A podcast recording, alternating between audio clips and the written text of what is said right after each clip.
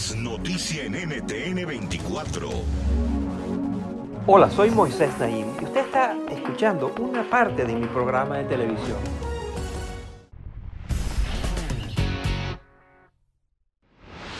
Bienvenidos, soy Moisés Naim desde Washington. Encantado de estar de nuevo con ustedes, como siempre. Hoy tengo un invitado muy especial, al que le vamos a dedicar todo el programa. Lo han tildado como el principal enemigo de Vladimir Putin, nada más y nada menos. Su nombre es Bill Browder. Es un destacado especialista en finanzas, un hombre de negocios, inversionista. Ha estudiado en las más prestigiosas universidades, la Universidad de Chicago, de Stanford, y ha tenido importantes cargos en consultoría, pero sobre todo se hizo muy rico trabajando en Wall Street, en la banca de inversión, eh, haciendo negocios allá. Con la caída del muro de Berlín y el colapso de la Unión Soviética, el fin del comunismo, Browder decidió mudarse a Rusia en el año 1996, invertir allí en todo tipo de empresas. Al poco tiempo se convirtió en el mayor inversionista extranjero en Rusia. Pero Browder terminó descubriendo complejas redes de robo de dinero manejadas por el gobierno ruso al más alto nivel y denunciar eso le salió muy caro. En el año 2005, Browder fue deportado de Rusia, expulsado, y el gobierno ruso lo declaró como una amenaza para la seguridad nacional de ese país. Además, tomaron una variedad de aterradoras acciones directamente contra él. Sin embargo, nada de eso lo ha hecho guardar silencio.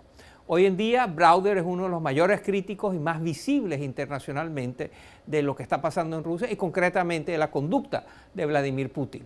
Se ha dedicado Browder a denunciar la gigantesca corrupción estatal que ocurre en Rusia y a exigir sanciones internacionales para los oligarcas que se están robando el dinero del Estado.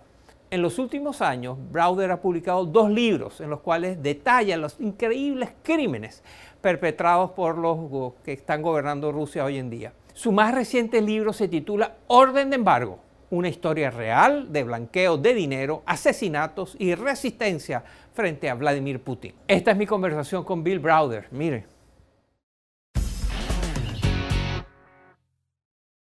Bill Browder, bienvenido al programa. Tú pasaste de ser uno de los mayores inversionistas extranjeros en Rusia a ser uno de sus más grandes críticos. ¿Qué pasó? Me mudé a Rusia en el año 1996 después de la caída de la Unión Soviética para crear allí un fondo de inversión llamado Hermitage Capital.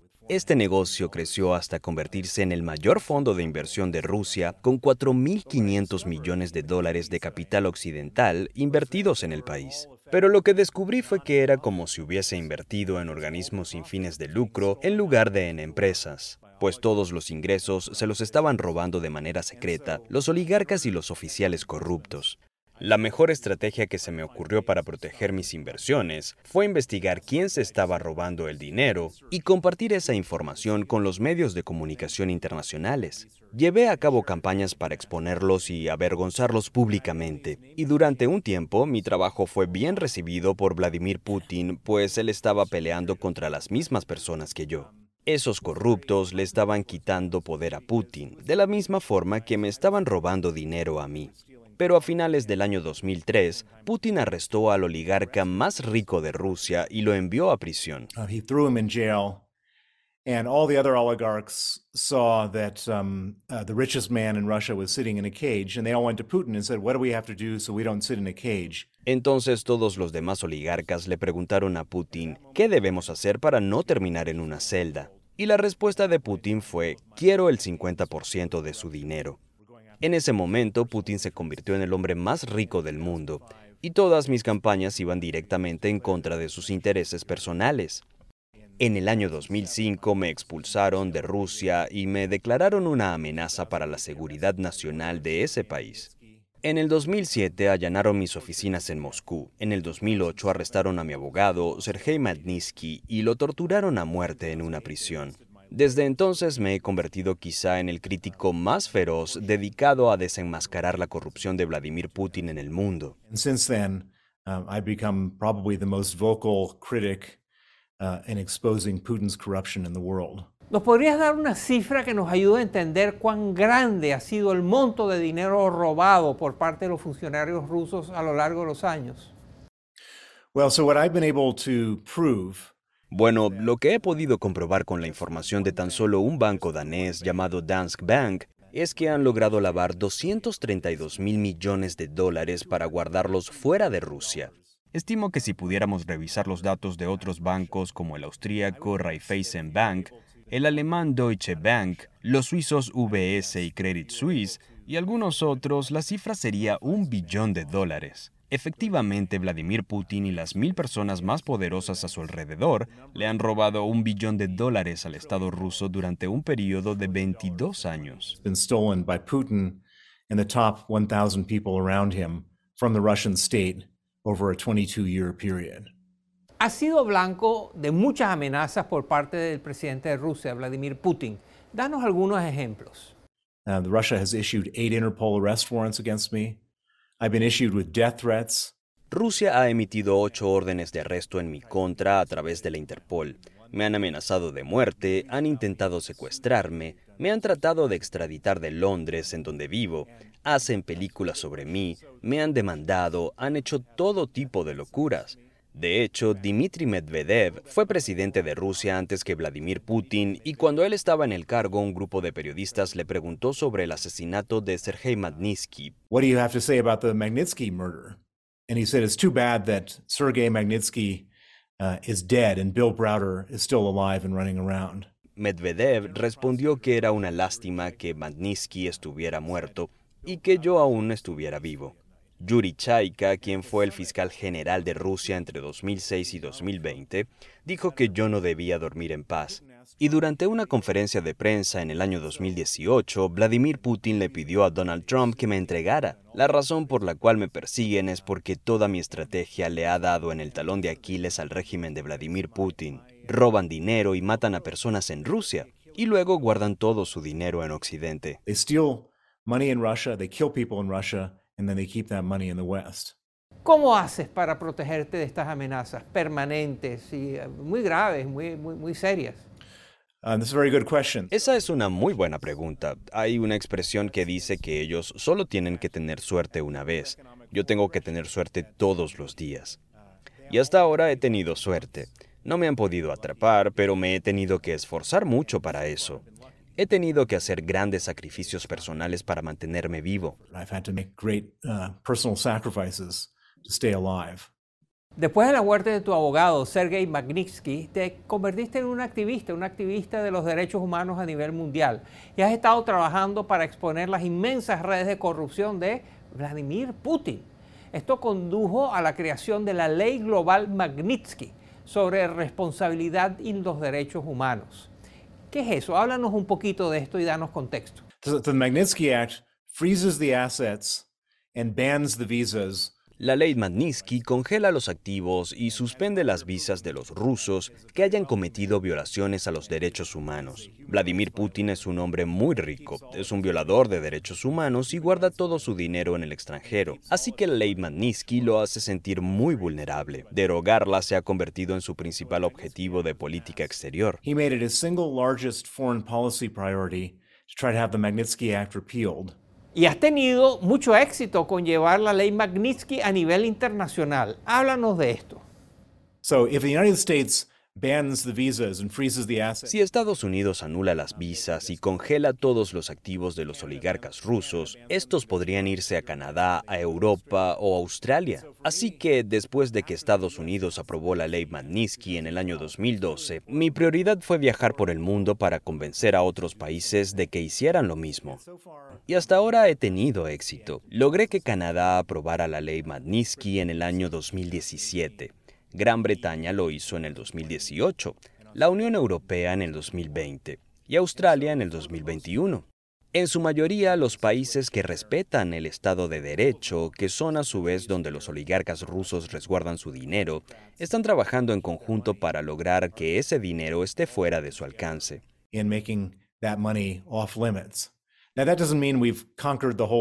Ahora bien, esto no significa que hemos conquistado el mundo. Aún hay muchos países donde los rusos pueden guardar su dinero, pero muy seguramente los oficiales del gobierno ruso no quieren enviar su dinero a China o a Arabia Saudita porque allí ese dinero podría ser robado con la misma facilidad con la que ellos se lo robaron a los ciudadanos rusos.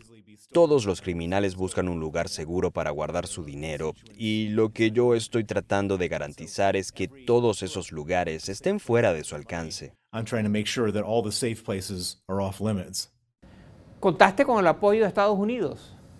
So uh, when I first started my campaign for Magnitsky Cuando comencé mi campaña para que se implementaran las sanciones de la ley Magnitsky, el gobierno estadounidense estaba intentando reiniciar las relaciones con Rusia. Barack Obama, quien era el presidente de Estados Unidos en ese entonces, quería efectivamente tratar bien a Rusia. Entonces yo contaba con mucho apoyo por parte del Congreso de los Estados Unidos, pero el gobierno de Obama estuvo en mi contra en todo momento. Luego llegó Donald Trump al poder, quien por supuesto se enorgullecía de su amistad con Putin. De modo que fue únicamente después de la invasión de Ucrania que Estados Unidos despertó y se dio cuenta de que debían ser extremadamente duros con Putin si querían proteger nuestros intereses en todo el mundo. if we want to protect our interests around the world. Antes de la invasión Rusia a Ucrania, tú habías criticado fuertemente, públicamente, la falta de entusiasmo por parte de las democracias del mundo para unirse a la lucha anticorrupción que tú liderabas, participabas desde hace tiempo. ¿Por qué los gobiernos democráticos tardaron tanto en unirse a esta batalla? One of the things that Vladimir Putin has been very good at since he came to power Desde que llegó al poder, Vladimir Putin ha resultado ser muy talentoso para conseguir a políticos y a empresarios occidentales que están muy dispuestos a recibir dinero a cambio de actuar como si fuesen sus ojos, oídos y ejes de influencia en otros países. Es así que en ciudades como Londres, donde yo vivo, el poder político y empresarial efectivamente se ha corrompido.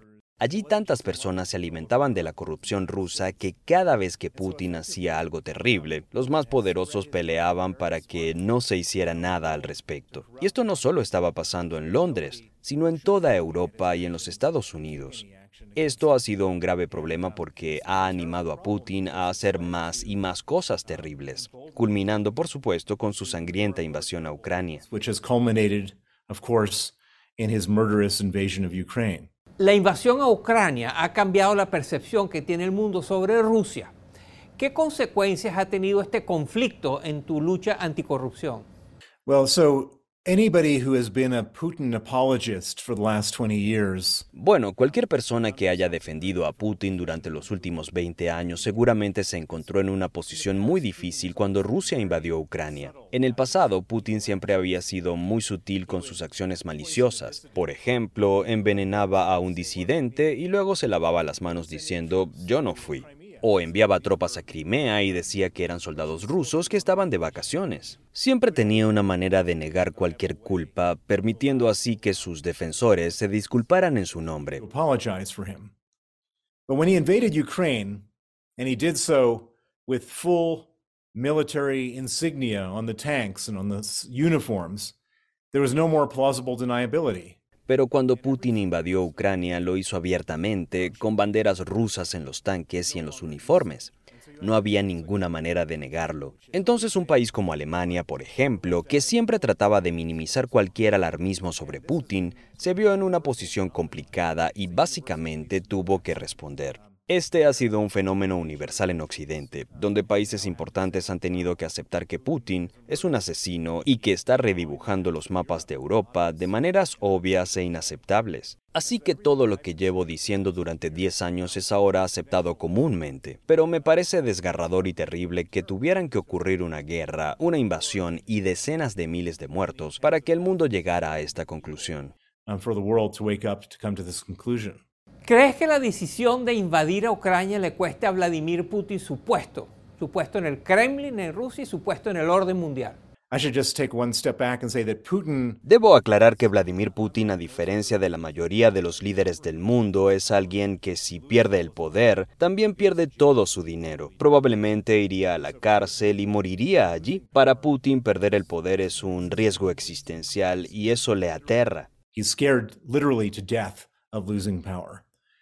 And I think that when when Putin looks at his own situation, um, every time he gets scared that the Russian people may throw him out one way or another, he starts a war. Así que cada vez que Putin piensa que los rusos lo podrían sacar del gobierno, decide comenzar una guerra. En el 2008 declaró una guerra en Georgia y sus índices de aprobación se dispararon y aseguró su mandato. Luego las cosas empeoraron hasta el 2014 cuando decidió invadir Crimea y el este de Ucrania y su aprobación se disparó de nuevo. Con la llegada de la COVID-19 y la crisis económica, nuevamente tuvo miedo de perder el poder y creo que esa fue la razón principal por la que inició la guerra en Ucrania. Si te fijas en sus índices de aprobación, Putin cuenta con el apoyo genuino del 83% de la población. La mayoría de los rusos lo apoyan.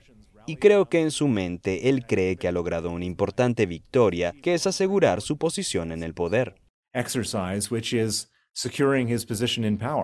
¿Hay algo más que Ucrania debería estar haciendo para detener la invasión?